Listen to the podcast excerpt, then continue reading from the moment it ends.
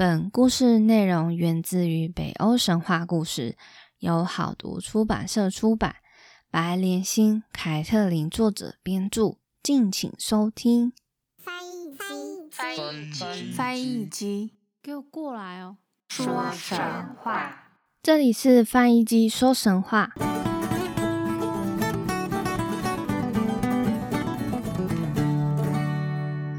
欢迎收听翻译机说神话，我是翻译机。今天的主角其实就是贯穿北欧神话的诸神主宰奥丁。希腊的主宰呢是宙斯，宙斯的形象就是多情风流。埃及的神话主宰就是拉神。我觉得拉神的形象就是比较正义一点。两个国家的领袖呢，都有因为人类的不尊敬、反抗的心理等等，都有想要毁灭人类世界的想法。而奥丁会不会也有此镜头呢？症状呢？让我们就来开始今天的故事吧。三诸神之一的奥丁，一向被认为是诸神的主宰。他不但在日耳曼民族中备受推崇，更是北欧神话中的主神。记载中大多对他有所琢磨，甚至日耳曼人还将每天的第四天，也就是星期三，从原本的丘里之日改为奥丁之日，以示对奥丁的推崇。除了这些外，当然还有许多著作也都对奥丁表达了推崇。一位作者史诺里在《艾达神话》中便极力吹捧奥丁，赞誉奥丁是一位拥有多项才能的天神，并且将奥丁的地位高高的推上了天空，使奥丁后来成为后世中推崇的诸神主宰而备受尊敬。其中有句话更是写道。奥丁在所有的时代中都是统治者，一切大小事物都由他管理。他创造了大地、天空以及宇宙中的万物，而创造人类更是他最伟大的贡献。他赐予人类永远不懈的灵魂。不过，其实上篇提到创造世界，并非是他一个人的功劳。我在想，会不会又是奥丁是三柱神中的大哥一样，所以才会被如此的推崇？不过，有些人类如此尊敬，有些人类并不是一翻两瞪眼的概念。就在一位诗人的诗中记载，奥丁是会用人类身体供奉自己的残酷之神。且未曾提及奥丁是一位地位崇高的天神。另外，在北欧最著名的圣地鲁萨拉神殿中所供奉的三座神像，正中间的反而是索尔，而奥丁和夫雷则在索尔的两旁。在这里提一下夫雷，夫雷原属于华纳神族，后被当人质来到阿斯加，之后我们就会提到。所以由此可知，对于当时的北欧人民来说，有些是推崇奥丁，有些反而是比较喜欢索尔的。接下来，针对奥丁的事迹，可以被归纳为具有四种神性，我们就会一一来说明这四种神性的故事。我们就先来谈谈奥丁的外貌好了。奥丁看起来大概是五十多岁的成年男子，身材高大，独眼，头戴宽边帽。冰冷又严肃的人物，且肩膀上经常会停栖着两只忠心的乌鸦，他们会一早就飞走，傍晚时又自行飞回来，将一天的所见所闻报告给奥丁知道。奥丁就因此知道世界上所发生的事情。一只叫做乌金，为思维的意思；另一只叫做木宁，是记忆的意思。在上周末的小故事特辑中，后面补充有提到，最近在 Netflix 中有一部动画叫做《周末的女武神》，是集合各个国家的天神和有名的人类进行决斗的故事。而动画中，奥丁肩膀上也有两只乌鸦，黑的就是穆宁，白的就叫乌金。有时候还会在场边评论，所以奥丁的形象。符合比较属于小说中的人物设定。首先，第一个就是知识与诗之神。那奥丁是如何变成知识与诗之神的呢？这个就要跟他只有一只眼睛和亚萨与华纳神族相关。之前我们就有提到，两族间有大大小小的纷争，而后签下和平协议，以交换人质换和平的方式进行。在签下这个协议时，为了纪念和平的象征，就一起将口水吐在一个器皿当中，并决定利用这些口水来制造人类。后来由这些神族的口水造出来的人类叫做库瓦希尔，是一个能解答各种问题的天生智者，决心将自己无穷的智慧与才能传授给其他人类。便开始到各地旅行，以便传授知识。有一天，这位库瓦希尔来到两个黑侏儒的家。提到黑侏儒，我想大家应该都心知肚明了吧？他们两个十分嫉妒库瓦希尔的智慧，决心的要霸占他无穷的知识。于是，这两个黑侏儒假意热情，邀请库瓦希尔进入屋内。之后便合力趁他不注意时，偷偷将他杀害了。而这两位黑侏儒犯案后，便对外界宣称库瓦希尔被自己的知识给害死了。他们还将库瓦希尔的血集中起来，分装成三个容器，并加入蜂蜜酿成酒。听说只要喝了这些酒，就能成为智者或诗人。而这蜂蜜酒不知道怎么的。一传十，十传百，全世界的人都知道了，大家都想要这三罐灵酒。一个名叫吉林克的巨人，在听到这个传言后，便立刻到这两位黑侏儒的住处。他一心想尝一口神奇的灵酒，好成为智者或诗人。然而，这两位黑侏儒怎么可能把灵酒让给别人呢？我内心觉得一定是这两位黑侏儒太过宣扬了，所以他们又用一样的手段将巨人骗到海上游玩，便趁巨人不注意时将船弄翻，而巨人就淹死在了大海中。他们可能就将犯案现场从屋子改到了大海上。后来呢，吉林克的妻子突然就没有收到丈夫的消息了，于是也来到侏儒的家来看看究竟是发生什么事。侏儒们便把丈夫归天的真相告诉了他的妻子，趁着妻子难过的时候，也趁机将他杀害了。各位听众朋友，现在还是神话的频道哦，并非转到了犯罪现场频道哦。就在吉林克夫妻双双殒命后，他们的外甥在锲而不舍的追查下，发现他们被杀害的真相后，也马上到侏儒家报仇。外甥一到现场，就把两位侏儒给绑了起来，就把他们丢到退了潮、浮出海面的暗礁上，打算等海水涨潮时淹死他们。这时的侏儒们真的吓坏了，连忙向外甥求情，饶了他们的小命吧。甚至他们还提出要交换珍贵的灵酒作为交换条件，外甥才放了他们的小命。外甥拿走灵酒后，便把他们放在一个秘密的洞窟中，并派遣自己的女儿比拉特负责看守这个宝物。后来，奥丁知道这件事后，心想：由诸神创造了库瓦希尔的血调成的灵酒，怎能让巨人独享呢？奥丁想尽办法要将灵酒抢过来。首先，他先到外甥的弟弟家。我们就简称外甥弟。路途上呢，他就看到外甥弟的九个仆人正努力的在野外割干草。奥丁发现他们的镰刀都很钝，所以他们每个人都必须花费很大的力气割草。于是奥丁就主动拿出磨刀石，帮他们把镰刀磨利。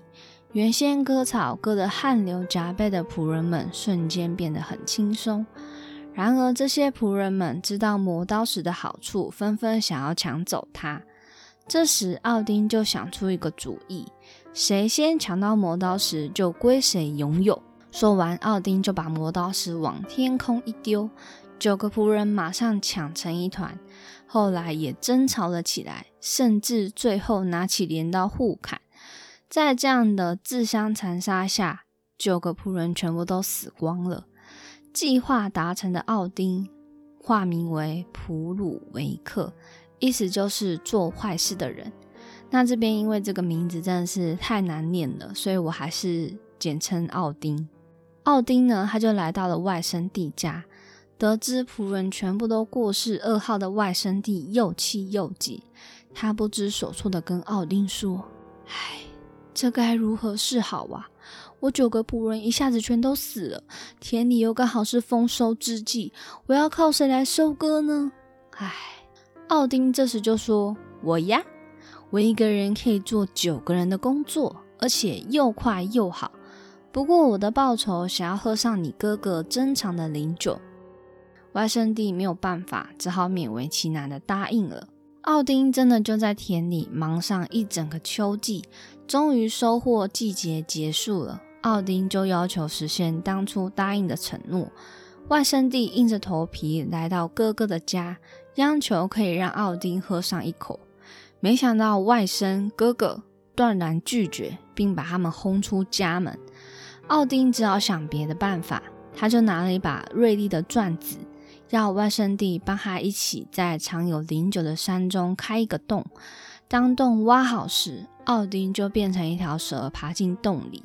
而这时，在外面的外甥弟也拿着钻子，想要去刺死变成蛇的奥丁，但是。奥丁此时早就已经穿过山洞了，而穿过山洞的奥丁就马上变回人形，以甜言蜜语打动了外甥的女儿，也就是比利特。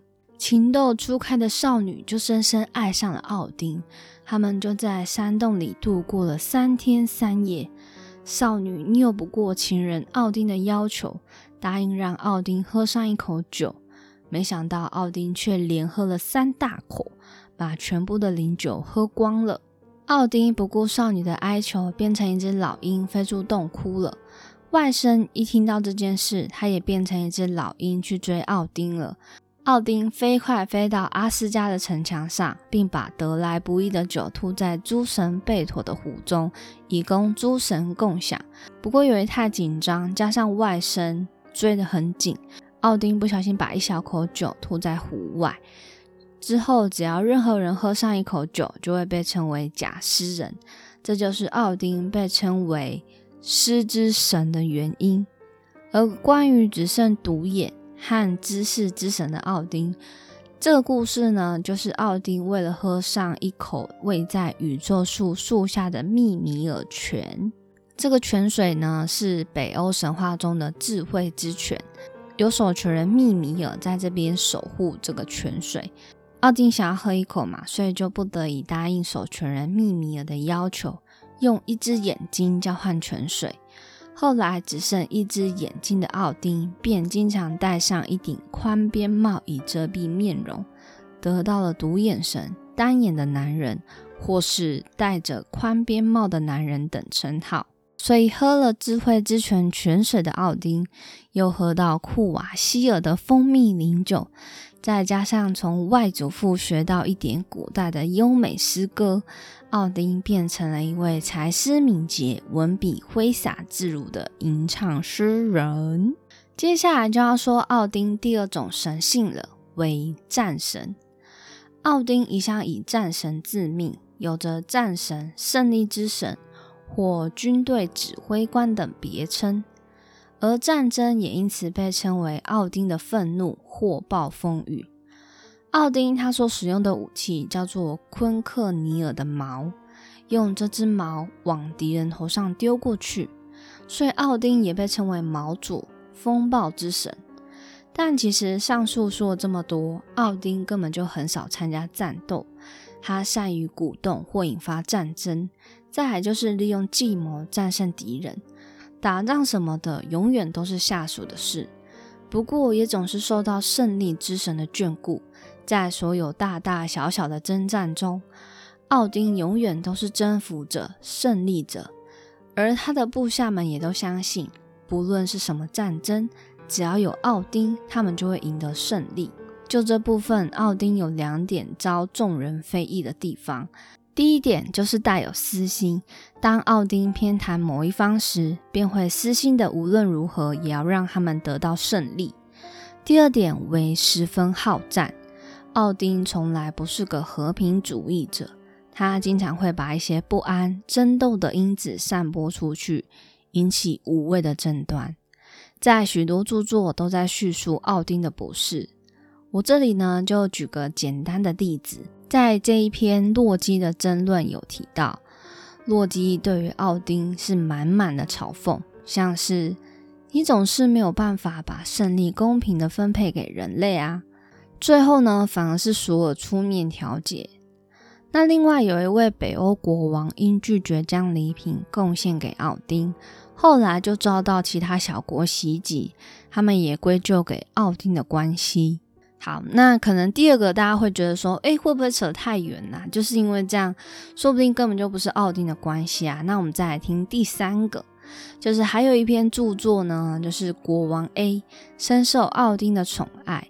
便把厉害的一个战阵传送给国王 A，后来奥丁又偏袒国王 B，也教了一样的战阵，导致两军对决时都用同样的战阵，互相争斗，自相残杀。而最后，奥丁还化身为国王 A 战车的驾驶，故意的把国王 A 推下战车，不小心国王 A 就被自己的刀给杀死了。大家有没有觉得这是奥丁的阴谋啊？那提到这边，想问大家，觉得奥丁是什么样的人呢？等等，可以想想看。我继续把后面两点补充完。第三种神性呢，是亡灵之王。奥丁对于死亡之事相当的熟悉，能够自由自在的来往于死亡世界，因此一般人也认为他是死者之神、绞刑台之王，或者是吊神。我觉得后面这两个。的别称，主要是因为他就是把自己吊在那棵宇宙树上，然后就发明了卢尼文字。那因为这样子，所以才衍生了这两种的别称。这样子，这是另外一个说法啦。那呃，还有这个说法，就是说他是对于死亡非常的熟悉嘛，对不对？那奥丁会把战死的战士带往瓦尔哈尔宫，位于阿斯加一片树林当中。宫殿内会设有盛大的宴席来款待战死的战士。战士们吃饱喝足后，他们会互相切磋，持续练习打斗的技巧。那为什么要持再持续练习打斗的技巧呢？因为他们就是要准备那一场最后的诸神黄昏的战争。所以呢，他们连呃过世之后也要不断的练习。那非战死的灵魂呢，据说就会到达死之国度，就是由。嗯，海拉、赫拉所统领的国度，女性的灵魂则会去奥丁妻子所主持的殿堂去，而奴隶的灵魂会到索尔的殿堂当中。据说奥丁还拥有唤醒死者的能力，他将刻有奴尼文字的木头放到死者舌头下，以唤醒死者。而日耳曼人相信奥丁会率领亡灵或猎犬在天空飞翔。他们称这现象为奥丁飞过天空，或者是奥丁的狩猎。据说，如果有人目睹到在天空中飞掠而过的亡灵，就表示这个人将遭遇不测。而最后一个神性就是为法术之父，诸神之王当然非常精通法术及化身术了。奥丁经常会化身成各种动物或鸟类，像是他心爱的乌鸦。或野狼去达成艰难的任务。我们刚才提到奥丁去偷喝灵酒时，他就是变成一条蛇进去，最后变成老鹰逃跑。奥丁以各种面貌出现，跟宙斯我觉得差不多，所以呢又被称为千面神。奥丁真的是好多别称哦。以前国中或高中不是都会考，只要出现关键字就是某某诗人嘛，或者是某某名人。像是看到诗仙啊，就是李白啊；看到荷花就是夏天等等。我觉得奥丁应该可以有非常的多的关键字，可惜考试上比较少出现奥丁，毕竟他不是华语这边的人。那奥丁除了变身术外呢，他还会许多法术，例如能用自己所施的咒语来扑灭大火，或者是让狂风暴雨的怒海骤然平静。但其实奥丁本来也不太会法术。主要是由华纳神族所交换的人质弗雷亚女神，她人好心地好，将法术交给阿斯加的天神们，奥丁就趁机偷偷学习，利用它来打败敌人。那以上就是奥丁的四种神性，分享给大家。那我想要来总结奥丁。奥丁虽贵为诸神之主，深得各路英雄的崇拜，但他为达目的，经常不择手段。利用自己的心计和法术玩弄权谋，有欠公正。说起来，实在欠缺为诸神主宰的崇高气质啊！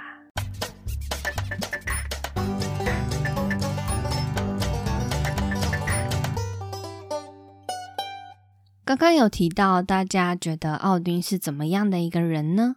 说实话，在看这本小说以前，我对奥丁的印象就是。雷神苏尔中看起来很和善、公正君主和慈祥的老爷爷。后来整理完以上资料，发现奥丁好像不是这样子的人呢。自私、为达目的不择手段、好战，完全不把和平当做一回事。知识、智慧、法术等等，都是靠别人学来或托来的。很想对天呐喊：“还我慈祥老爷爷啊！”所以我觉得我有一点幻想破灭的感觉，不知道各位听众觉得呢？那今天要来补充的有三个部分。第一个呢是奥丁的武器，除了那只矛之外，还有一个叫做德罗普尼尔的指环，为财富的象征，这是由黑侏儒打造出来的。那同时间还有造出一个武器，相信大家都不陌生的雷神之水，也在同一个时间被打造出来。那说戒指好了，指环好像是中国那边的说法，而这戒指神奇的地方是每隔九天便会自己复制出八个来，叙述仅限这样，所以复制越多出来是可以送人当礼物吗？有一点不太理解这个用途是什么。再来就是要介绍奥丁的坐骑斯莱布尼尔，它是一匹长有八只脚的天马。据说呢，与冰岛传说马蹄形的峡谷相关，就是由这匹天马造成的。所以呢，有很多北欧的船只都以这个名字来命名哦。而第二个部分呢，就是要介绍阿斯加的神殿到底住了哪些天神。阿斯加的神殿又被称为喜悦之屋，是世界上最伟大的建筑物，里里外外都是黄金打造的，因此这个时候又被称为黄金时代。而北欧的天神也是有十二位，除了诸神之王奥丁外，分别是索尔、泰尔、巴德尔、尼约特、夫雷、普拉吉、海姆达尔、乌尔、黑兹尔、福尔赛底、洛基、奥德。不过故事中不只出现十二位，所以提到的时候呢，我会跟大家一一说明的。那大家有没有发现，这十位其实都是男天神？没错，因为女天神呢是居住在另外一个专属的宫殿中，所以就没有被列为这十二位的位置当中。女神居住的地方叫做斯可普，是由白银和黄金打造的，人数也跟南天神一样多，分别是奥丁之妻艾丽加、夫雷妹妹弗雷亚、索尔之妻西弗、伊敦。凯菲斯众女神弗拉、艾尔诺、斯诺兔拉、萨迦等等，之后呢，我们都会再一一做介绍哦。第三个部分就是要来提到，第三个部分就是要来提到亚萨族与华纳族之间的协议，还发生了一件小插曲。要从这场战役开始，传说有个国家叫做阿萨兰特国。首都就是我们熟知的阿斯加，由奥丁所统治。居住在此的称为亚萨神族，他带领亚萨神族四处征讨，征服了许多国家，扩张了版图。有一次，奥丁率兵想要攻占位于古顿河畔的华纳海姆，也就是华纳神族居住的地方，但因华纳神族誓死抵抗，使得双方一直无法分出胜负。战争僵持不下，最后双方都厌倦了，便决议商讨和平条约。条约的内容为：华纳神族遣送尼约特、夫雷和弗雷亚至阿斯加作为人质，而阿斯加送出了海尼尔和智者密尔到华纳神族作为人质。交换完毕后，在奥丁的安排，尼约特和夫雷担任祭典的祭司。这个祭典呢，就是以人类或者是动物的鲜血涂抹神像，以取悦众神的仪式。而弗雷亚为尼约特的女儿，长相十分迷人，且精通法术，后来成为祖师丰饶和爱情的天神。三人之后也都被列为雅萨神族的行列。而到了华纳海姆担任人质的海尼尔，被华纳神族推派为地方领袖。可惜海尼尔他其实是一个空有魁梧体格与体面的外表，却独缺智慧。他处理政事全靠老智者密尔。脑筋不灵光的海尼尔，一旦密尔不在身旁，便完全失去主意，无法回答别人所提出的问题。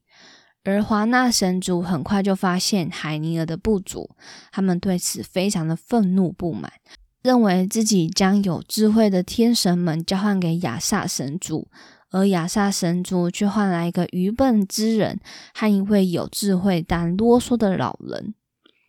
顿时，他们觉得都被亚萨族给骗了，一气之下，他们就砍下智者密尔的人头。我不懂为什么要砍下他的人头。感觉应该就是要砍下那个海尼尔的人头吧，因为智者至少啰嗦，但是有智慧啊。但是海尼尔是，嗯，很强壮，但是却没有智慧。到底是哪一个比较实用？到底是哪一个比较可可以用呢？他们砍下密尔的人头之后，还派遣使者将人头送回阿斯加给奥丁，以表达强烈的不满。然而华纳族却想象不到。奥丁将送回的人头涂上神奇的药草，并施予咒语，人头不但不会腐烂，还能一如往常的思考、回答问题。所以后来奥丁只要有要事，就会和人头商量对策。奥丁就拥有了忠诚的军师，而且这个头还不会被人挖角，可能要担心会不会被偷走就是了啦。你看，他们砍下他的人头，然后又把他送回去，这样不就是白白给奥丁一个好处吗？那今天呢，补充的资讯有点多，希望大家都能好好消化一番。下一集就要提到心目中的男神雷神苏尔了。